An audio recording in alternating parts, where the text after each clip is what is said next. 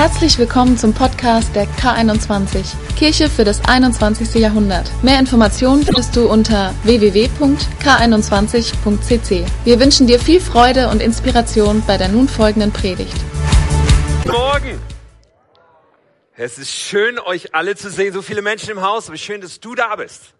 Du, ganz persönlich, hey, ist so gut, hier zusammenzukommen. Und ich meine, Hannover 96 hat schon wieder unentschieden gespielt. Die scheinen nicht so richtig entschlossen zu sein, wieder aufsteigen zu wollen. Aber Sonntag hier zusammenzukommen ist immer gut, oder? Hey, in der Tat, ich bin ähm, total pumped, was die neue Predigtreihe angeht. Ich bin voller Erwartung, weil diese Predigtreihe reift seit einigen Monaten in mir.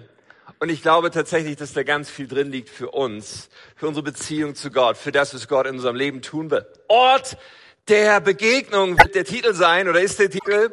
Ich werde gleich auch verraten, worum es da gehen soll. Aber zunächst, vorab sozusagen, schauen wir zwei Aussagen an, die Jesus gemacht hat. Zwei Bibelstellen, wo Jesus spricht. Dann beten wir zusammen und dann gehen wir da weiter hinein. In Matthäus 7, Vers 7 sagt Jesus, bittet und ihr werdet erhalten. Sucht und ihr werdet finden, klopft an und die Tür wird euch geöffnet werden. Und in Johannes 14, 14 sagt Jesus, kann man sich gut merken, Matthäus 7, 7, Johannes 14, 14. Bittet um was ihr wollt in meinen Namen und ich werde es tun. Jesus Christus, es ist genial, dass wir hier sind, dass du uns dass du uns immer ersehnst, dass du unsere Nähe möchtest, dass du jeden von uns liebst, Gott. Es gibt keinen Menschen, der diese Worte hört, den du nicht liebst, zu dem du nicht sprechen möchtest. Das ist mein Gebet, Herr.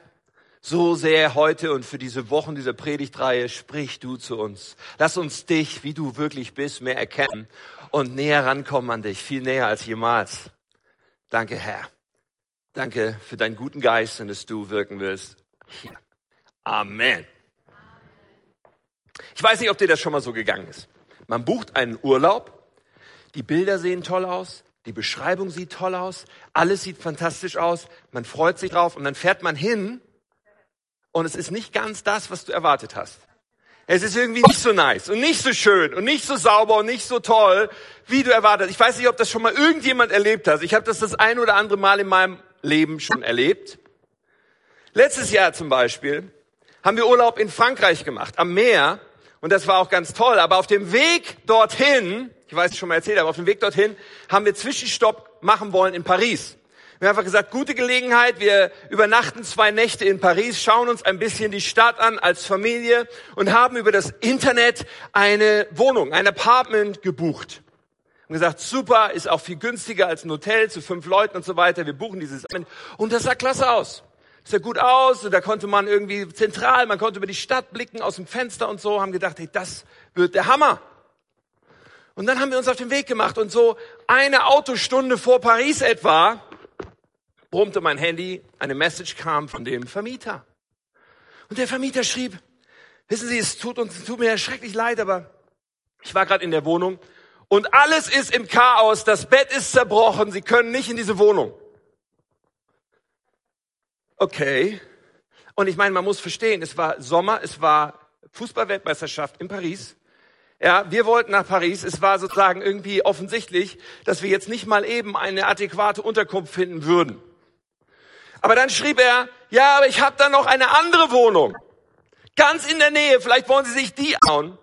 Und ich meine, welche Wahl hatten wir, oder? Also haben wir die andere Wohnung angeschaut. Gut, da gab es schon mal keinen Parkplatz, aber irgendwie, wir haben es dann gemanagt, da in diese Wohnung reinzukommen. Die Wohnung war im Hinterhaus, im Hinterhof, keine Aussicht. Das Schlafzimmer hatte überhaupt kein Fenster. Da war noch eine Dame, die gerade äh, sauber machte. Allerdings muss man sagen, dass auch nachdem sie fertig war, die Wohnung nicht sauber war. Es war stinkig und stickig und und dunkel und irgendwie wirklich nicht nice. So, meine Familie ist immer so mit angezogenen äh, Extremitäten durch diese Wohnung gegangen. Im Bad war immer eine Pfütze auf dem Boden und keiner wusste, wo die herkam. Abgesehen davon, dass das Bad sowieso so war, dass man eigentlich nur auf der Toilette sitzen konnte, wenn man seine Füße in die Dusche gestellt hat. Also, es war ein Traum.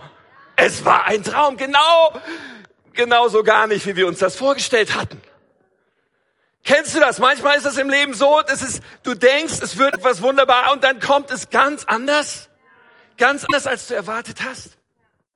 Und mein Empfinden ist, dass es uns Christen manchmal so geht mit dem Thema unserer Predigtreihe, nämlich mit dem Gebet. Meine Predigtreihe habe ich, also mein, mein Teil heute habe ich genannt, das Problem des Gebets. Das Problem des Gebets, denn uns geht es, glaube ich, manchmal so besonders im Angesicht dieser Bibelstellen, die wir gerade gelesen haben, diese Aussagen von Jesus. So wir, ich weiß nicht, ob, ob du das schon mal erlebt hast, aber ich habe tatsächlich schon erlebt, dass ich um etwas gebeten habe und ich habe es nicht bekommen. Kennst du das? Ich kenne das sogar ziemlich oft, wenn ich so die Jahre meines Glaubens so durchgehe gedanklich, das ist schon ziemlich oft vorgekommen. Oder diese Momente, wo du das Gefühl hast, Gott stellt sich taub, obwohl du ihm doch so dringende Nöte bringst oder dieses, dieses Empfinden, meine Güte, äh, Gott muss doch jetzt hier mal eingreifen oder du bist in einer Versuchung, der du gerne widerstehen willst und du betest und die Versuchung wird schlimmer. Oder du bist krank und du betest und die Krankheit wird schlimmer. Ich, ich keine Ahnung, ob das nur mir so geht, aber ich, ich kenne solche Situationen. Manchmal ist es irgendwie nicht ganz so, wie wir uns das vorstellen. Nun, Natürlich. Einige Menschen erleben in einigen Situationen Gebetserhörung. Das ist super und das feiern wir.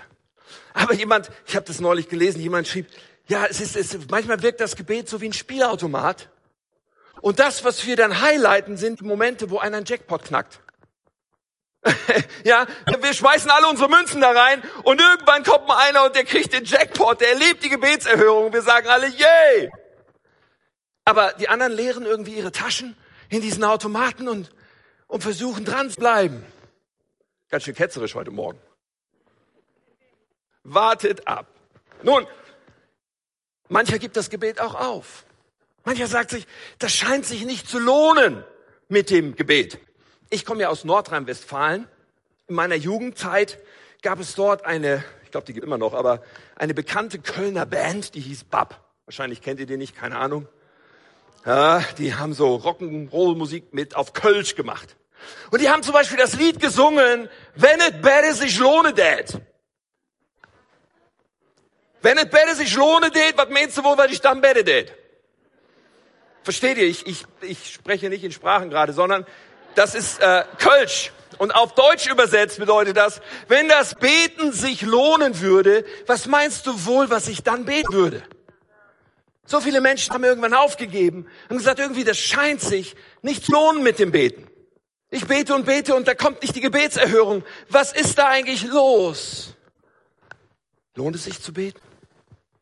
Worum geht's überhaupt beim Gebet?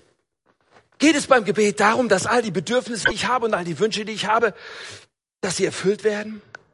Und dann natürlich in der Fürbitte noch all die Bedürfnisse und Wünsche all der anderen Menschen um mich herum, die ich liebe und die ich gerne habe.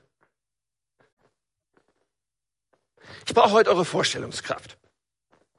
Zum einen möchte ich, erstens, ich möchte, dass ihr euch mal vorstellt, eine Welt, wo alle Bedürfnisse und Wünsche erfüllt sind.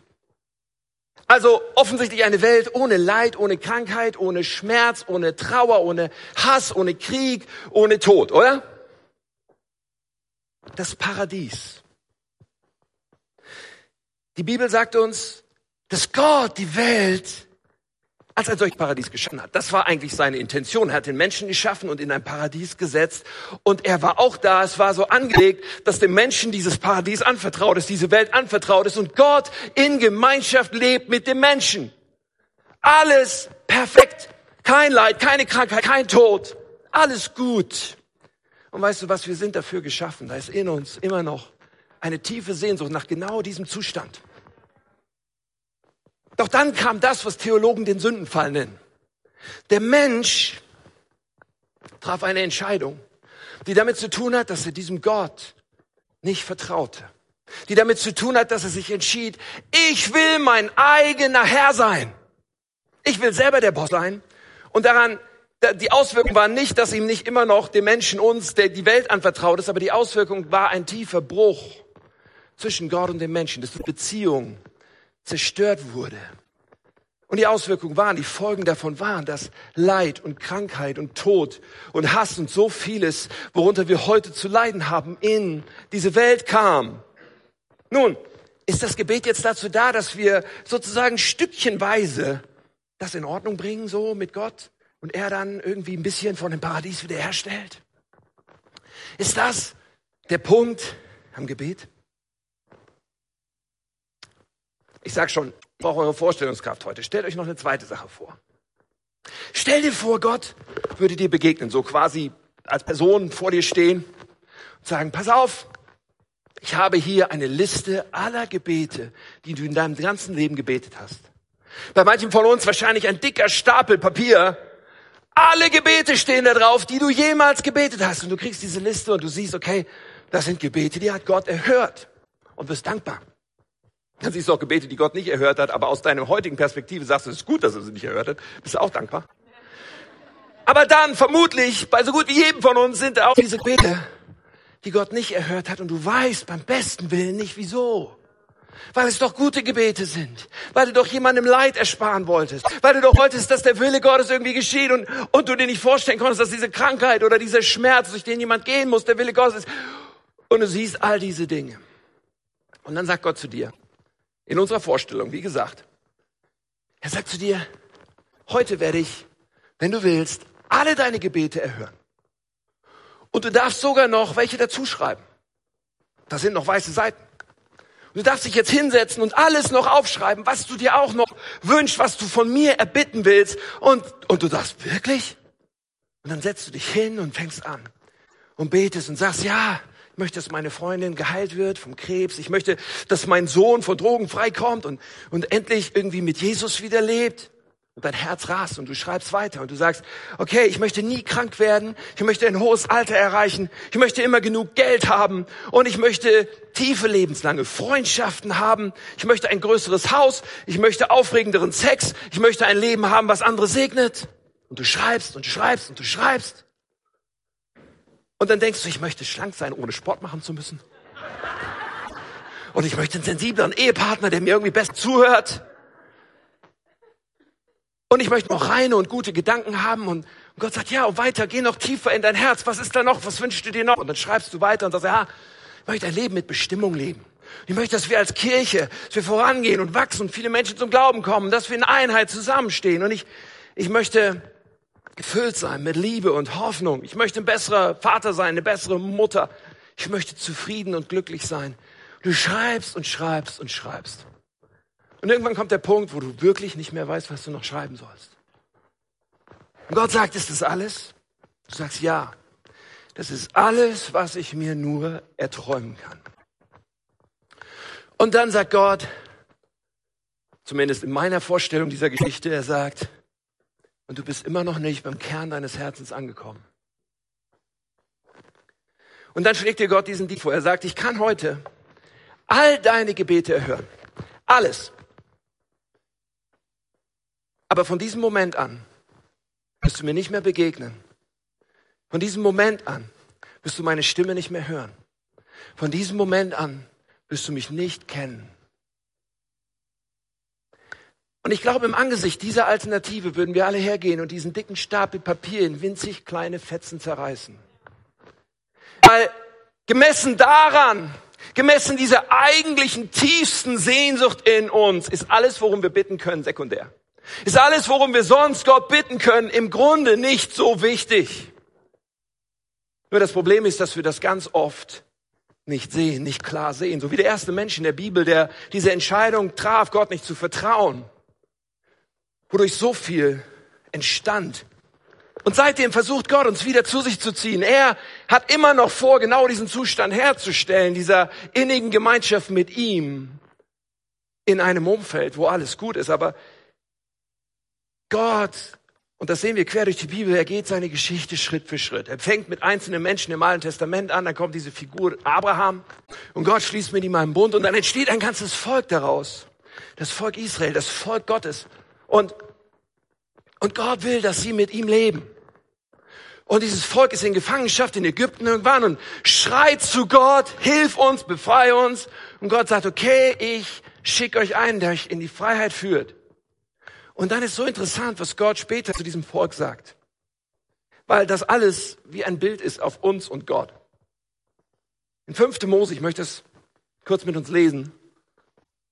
5. Mose 8, Vers 10 sagt er folgendes zu dem Volk. Er sagt, wenn ihr dann gegessen habt und satt seid, also ihr kommt jetzt in das verheißene Land, ihr, ihr seid frei, ihr habt alles, was ihr wolltet. Wenn ihr dann gegessen und habt und satt, sollt ihr den Herrn, euren Gott, für das gute Land, das er euch gegeben hat, loben.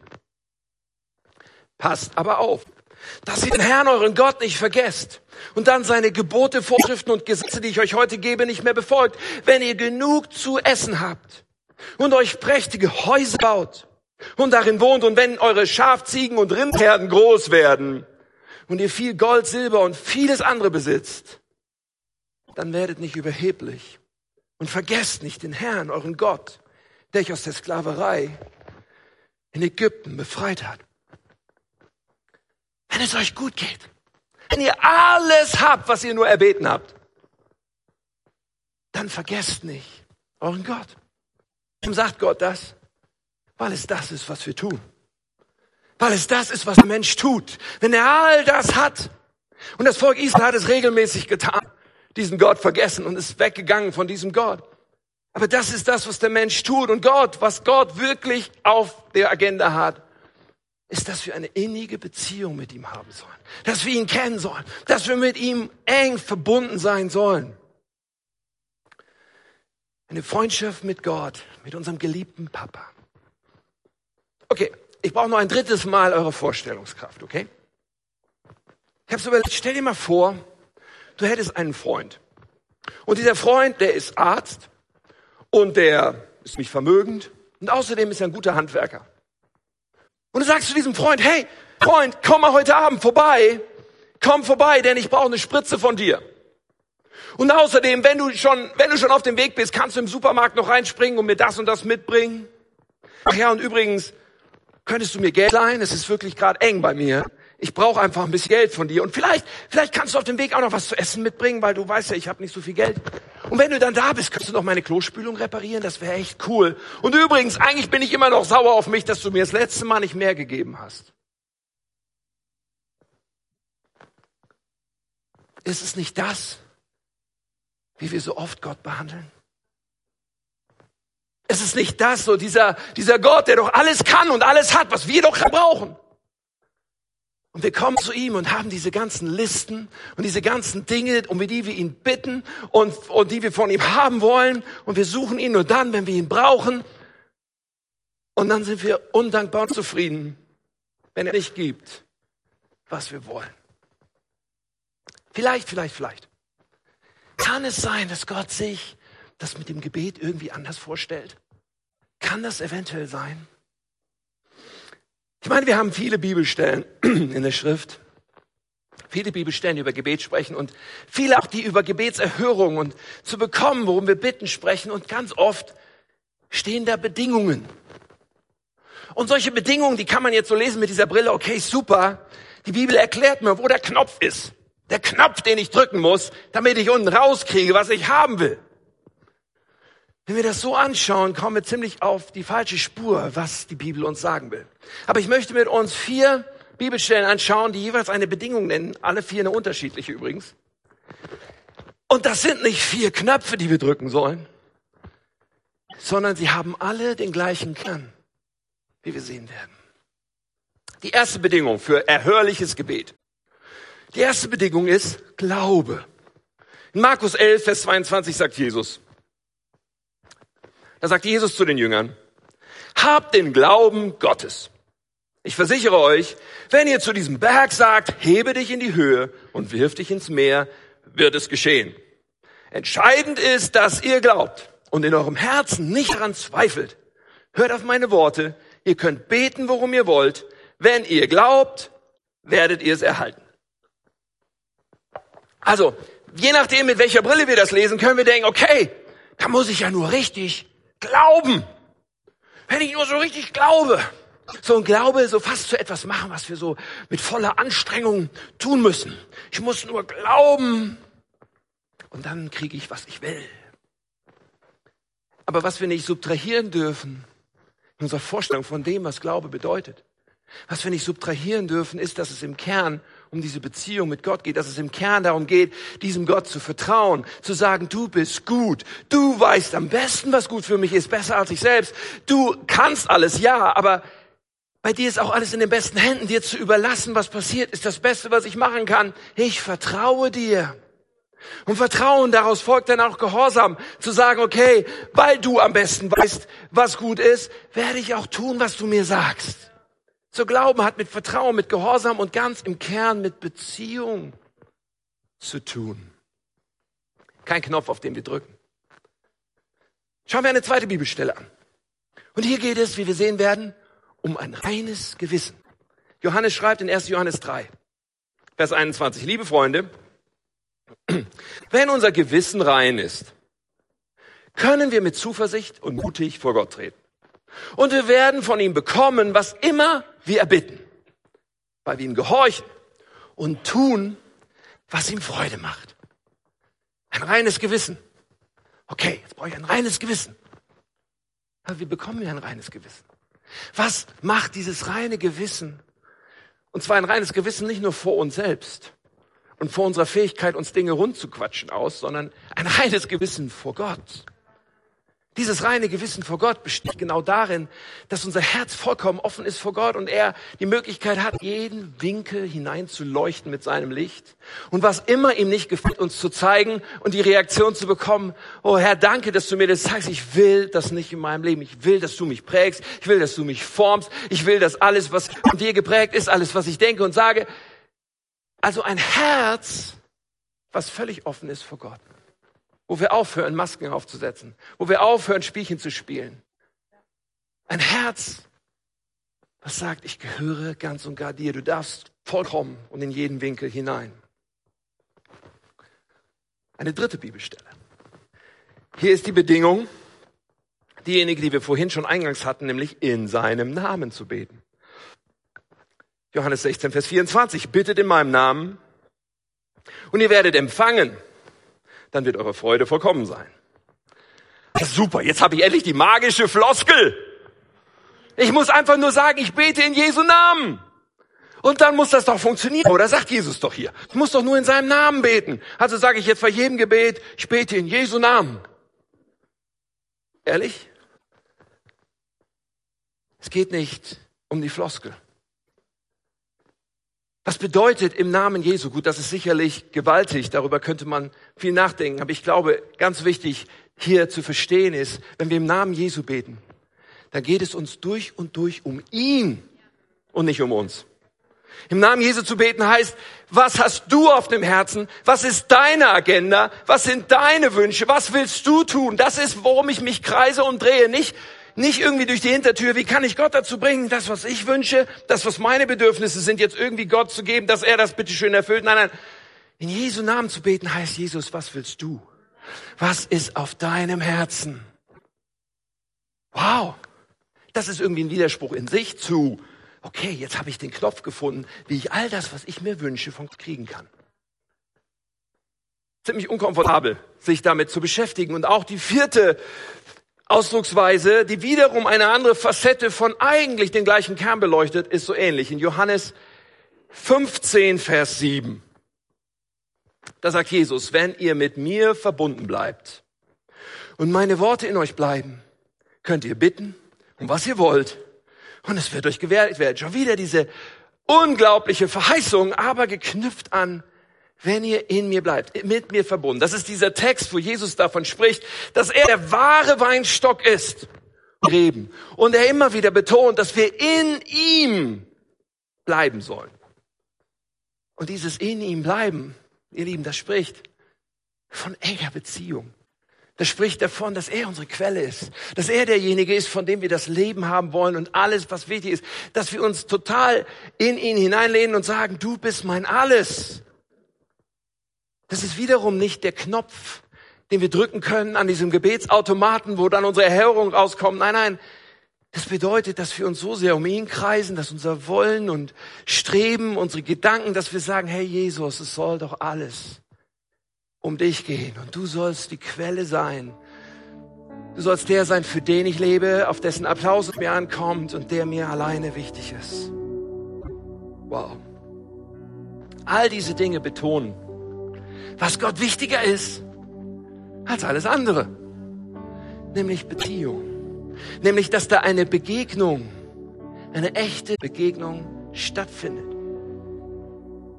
Und wenn wir uns auf diesen Weg machen, wenn wir ehrlich uns auf diesen Weg machen, dann, dann lassen wir unsere Wünsche los und sagen, okay, das ist, das ist nicht, das ist zweitrangig. Das, was mir wirklich wichtig ist, ich will diesem, ich will diesem Jesus begegnen. Dann ist die Erhörung vielleicht plötzlich tatsächlich nicht mehr so, so zentral wichtig. Denn wenn wir glauben, das Gebet sei dazu da, dass wir, dass wir unsere Bedürfnisse und Wünsche erfüllt bekommen, dann irren wir. Das Gebet, das Gebet hat im Kern zu tun damit, dass wir diesem Gott begegnen. Nun magst du die Frage haben, ja, aber was ist denn mit meinen Wünschen und Bedürfnissen? Möchte Gott uns unsere Wünsche nicht erfüllen? Möchte er unsere Bedürfnisse nicht stillen? Wie sieht das aus? Ist ihm das alles egal? Gut, dass du fragst. Nein, es ist Gott nicht egal. Gott gibt gerne. Aber ihr Lieben, was sich Gott mehr wünscht als alles andere, ist das, und das ist jetzt wichtig, hör mir zu.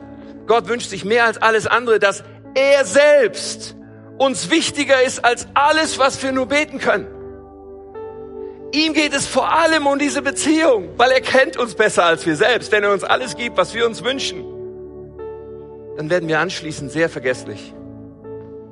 Das, was Gott sich mehr wünscht als alles andere, ist, dass wir ihn wollen und nicht in erster Linie das, was er für uns tun kann. Und weißt du, wenn dieser Shift stattfindet, wenn wir Gebet so anschauen, dann ist Gebet nicht mehr etwas, was wir müssen und wo wir uns durchquälen, dann ist Gebet nicht mehr das Abarbeiten von irgendwelchen Listen, sondern dann ist Gebet Begegnung. Begegnung mit unserem lieben Papa. Begegnung mit unserem besten Freund. Begegnung mit unserem Schöpfer, der uns gemacht hat und der das Universum in seiner Hand hält. Begegnung mit dem heiligen Gott, der trotz seiner Heiligkeit und weil wir in Jesus Christus gerechtfertigt sind, die, die Erlaubnis gibt, nahe zu kommen. Das ist sensationell. Und das dürfen wir niemals eintauschen. Durch dieses, oh, hoffentlich werden meine Bedürfnisse und Wünsche befriedigt, denn bei Gebet geht es nicht darum, sondern um Begegnung. Nun, ich glaube, auch Jesus hat uns das vorgemacht. Wenn wir uns anschauen bei Jesus, dann sehen wir ganz oft, wie es heißt, dass Jesus sich zurückzog an einsame Orte, dass er frühmorgens schon auf war, dass er an Stellen war, wo einfach niemand ihn abgehalten und gestört hat, um eins zu tun, um Begegnung zu haben mit seinem Vater im Himmel. Nun, Jesus ist Gott, der Mensch wurde. Er hat sein Gottsein für einen Moment sozusagen an die Seite gelegt, seine Rechte, die damit verbunden sind, und wurde Mensch. Aber er hatte es nötig und hat es als nötig empfunden, zu sagen, ich will diesem, diesem Vater im Himmel, ich will ihm nahe die ganze Zeit. Ich glaube nicht, dass diese Zeit so abgelaufen ist, dass Jesus dann so seine Liste aufgeklappt hat. Okay, Vater, du siehst den Petrus. Also ehrlich, der ist so oft so verpeilt, ja. Also, äh, Vater, kannst du mal irgendwas machen, dass der es mal rafft endlich? Und dann guck diesen Judas an. Dem geht's nur um Geld. Äh, Vater, du musst, du musst den mal irgendwie wachrütteln, dass, dass der versteht, worum es wirklich geht. Ich glaube nicht. Ich glaube nicht, dass diese Zeiten so waren. Sondern Jesus, wenn er dann zu den Menschen kam und die Nöte sah, hatte er eine absolute Sicherheit. Jesus sagt einmal, ich tue nur, was ich den Vater tun sehe. Er hatte eine Sicherheit, okay, ich, ich darf jetzt etwas ausführen von dem, was auf Gottes Herzen ist. Und in Johannes 11 zum Beispiel, er weckt Lazarus von den Toten auf. Und dann sagt er diesen interessanten Satz, er sagt, Vater, ich danke dir, dass du mich alle Zeit erhörst. Das war für Jesus eine Selbstverständlichkeit. Das war überhaupt nicht der Punkt für ihn. Oh Hilfe, hoffentlich erhört der Vater meine Gebete. Ich glaube nicht, dass Jesus besonders viel darüber nachgedacht hat, ob seine Gebete erhört werden, sondern Jesus hat vor allen Dingen geschaut, ich muss nah und ich will nah an meinem Vater im Himmel sein. Das ist, worum es geht beim Gebet. Das andere ist danach. Und wenn wir diese Begegnung haben, unserem liebenden Papa, wenn wir diese Begegnung mit diesem Gott haben, dann passieren eine Menge Dinge, weißt du, dann fängt Gott an zu dir zu sprechen und du hörst. Wenn wir diese Begegnung haben, dann machen wir unser Herz auf und er kommt mit seinem Scheinwerfer und zeigt uns Dinge, die ändern möchte. Und die sind nicht immer schön, aber es ist so befreiend, diesen Gott daran zu lassen und zu sagen, du hast die Erlaubnis und ich möchte mich von dir verändern lassen und ich möchte mich von dir prägen lassen. Und wenn diese Begegnung stattfindet, weißt du, ja, dann schütten wir auch unser Herz aus. Und dann sagen wir auch all das, was uns bedrückt und all diese Nöte. Aber weißt du, dass das Zentrale dabei ist nicht und hoffentlich tut Gott jetzt alles, was ich will, sondern hey, ich bin mit diesem Gott einfach zusammen und das ist, was zählt. Und ich schütte ihm das Herz aus und ich weiß, der, der ist gut und der, der wird schon das Richtige tun. Weißt du, mit meiner Frau Zeit zu verbringen, das muss nicht produktiv sein oder wir müssen nicht was zusammen tun und zusammen arbeiten und zusammen irgendwie erledigen. Nein, für mich hat Zeit mit meiner Frau zu verbringen einen Wert in sich. Alle Ehemänner dürfen mal laut Amen sagen an dieser Stelle. Für mich hat das einen Wert an sich, weißt du, einfach Zeit mit meiner Frau zu verbringen, fantastisch. Und weißt du was, dass Gott sich so sehr sehnt darauf, dass du einfach, einfach Zeit mit ihm verbringen willst, dass du ihm einfach nahe sein willst. Das ist so viel wichtiger, als was an Erhörung dabei rauskommen mag. Nun, vielleicht, vielleicht sagst du, oh, danke für die Erinnerung, das wusste ich alles schon. Aber ich glaube, für manchen hier ist es auch echt ein, ein Shift. Oder wirklich ein Weckruf. Vielleicht ein Paradigmenwechsel, ein, eine neue Sicht aufs Gebet. Und ich glaube, dass es so sehr auf dem Herzen Gottes ist. Die entscheidende Frage ist eigentlich, was machen wir jetzt damit? Die entscheidende Frage ist eigentlich, wollen wir und willst du dich darauf einlassen? Auf diese ganz andere Sichtweise von Gebet. Gebet nicht als hoffentlich gibt mir Gott, was ich will und brauche, sondern Gebet als ich will dir nahe sein.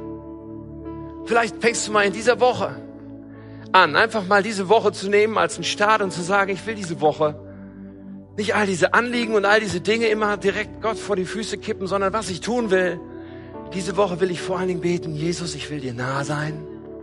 Jesus, mein Herr, ich will dich kennen. Jesus, ich möchte so nah ran, wie es nur geht. Und, und dann diese Aspekte zu nehmen, über die wir gesprochen haben, den Glauben, das Vertrauen und zu sagen, Jesus, ich will dir vertrauen. Ich will, ich will, dass es so tief in mir einsinkt, dass du alles gut machst, weil du der Beste bist, weil du am besten Bescheid weißt, weil von dir nur Gutes kommt. Ich will dir vertrauen und ich will dir gehorchen dieser Aspekt des reinen Gewissens in dieses Gebet mit einzunehmen und zu sagen, ich möchte wirklich mein Herz total aufmachen vor dir. Ich möchte, ich, ich möchte nicht mal eben vorbei rauschen, huschen bei dir, sondern ich will, dass du reinleuchten darfst in alles. Und damit ist verbunden, dass ich dir das Recht gebe, zu allem zu mir zu sprechen und mich in allem zu formen, zu verändern, wie immer du möchtest. Oder dieser Aspekt, ja, ich möchte beten im Namen Jesu. In dieser Bedeutung, Jesus, was ist auf deinem Herzen? Jesus, was ist dir wichtig? Jesus, wie siehst du die Sache? Jesus, was ist deine Agenda?